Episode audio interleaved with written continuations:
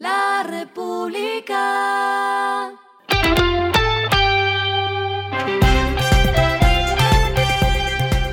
Al final de la jornada, esto es lo que debes saber sobre el comportamiento de los negocios, las finanzas y la economía. Las movidas de hoy fueron. La aerolínea española Iberia anunció la apertura de cuatro nuevas frecuencias de vuelos entre Colombia y España, llegando a los 18 vuelos semanales. Con esto, la compañía operará dos vuelos diarios y un tercero los lunes, miércoles, viernes y domingos. El aumento tendrá efecto en la temporada de verano de 2023.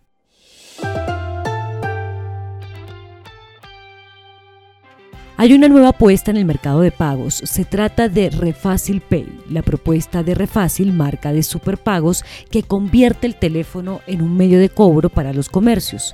Con Refacil Pay, la compañía busca entregar todas las alternativas de pago tradicionales y no tradicionales a los comercios, como billeteras digitales, códigos QR, link de cobros, efectivo, tarjetas y próximamente la modalidad compra ahora y paga después.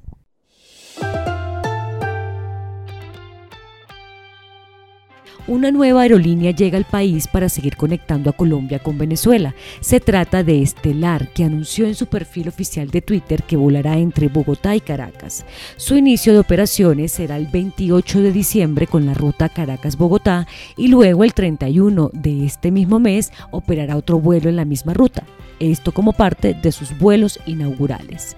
En sí, su itinerario será operar dos vuelos a la semana, uno el miércoles y otro el viernes. Estelar ya abrió al público la venta de etiquetes. Lo que está pasando con su dinero.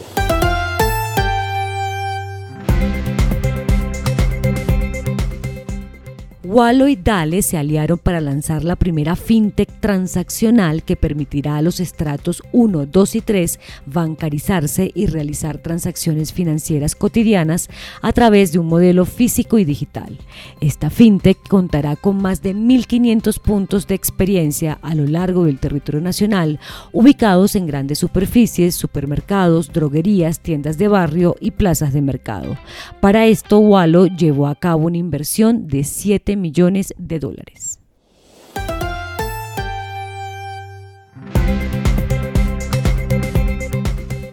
Los indicadores que debe tener en cuenta.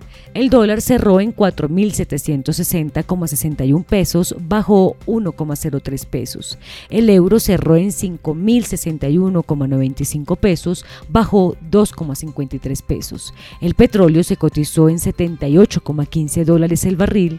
La carga de café se vende a 1.952.000 pesos y en la bolsa se cotiza a 2,27 dólares. Lo clave en el día.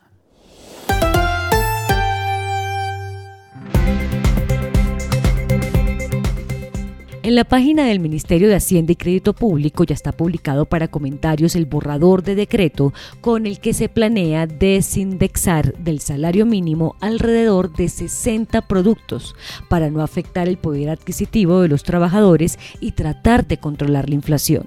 Entre los productos que se podrían desligar del mínimo en 2023 están las multas de tránsito, cobros, sanciones, tasas y tarifas, además de algunos costos notariales y servicios del sector salud.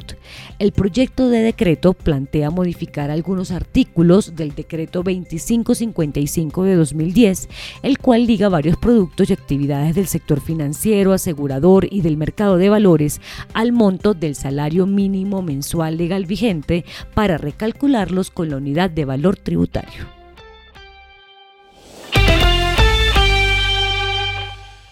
A esta hora en el mundo. El crecimiento económico de Estados Unidos en el tercer trimestre fue más firme de lo estimado previamente, lo que refleja revisiones al alza del gasto de los consumidores y la inversión empresarial. El Producto Interno Bruto ajustado por inflación o el valor total de todos los bienes y servicios producidos en la economía estadounidense aumentó a una tasa anualizada de 3,2% durante el periodo, según mostraron este jueves datos del Departamento de Comercio. Eso se compara con un avance de 2,9% informado anteriormente. Y el respiro económico tiene que ver con este dato.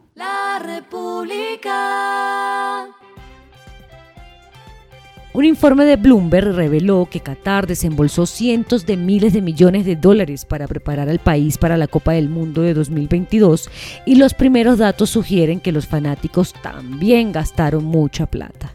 Los aficionados gastaron 39% más en los estadios que en el Mundial de Rusia 2018, según datos de Visa, el proveedor oficial de pagos del evento. Las cifras incluyen el gasto a través de tarjetas de la marca Visa, las únicas aceptadas en esos lugares. La República.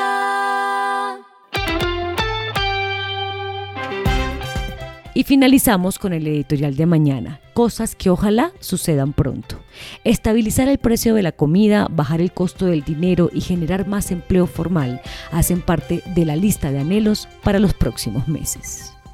A partir de mañana, el resumen de estas noticias se las entregará mi compañero Iván Cajamarca. Yo haré una pausa de fin de año. Que tengan una feliz Navidad y un buen cierre de año. Los espero nuevamente en enero para que sigan regresando a casa conmigo, regresando a casa con Vanessa Pérez.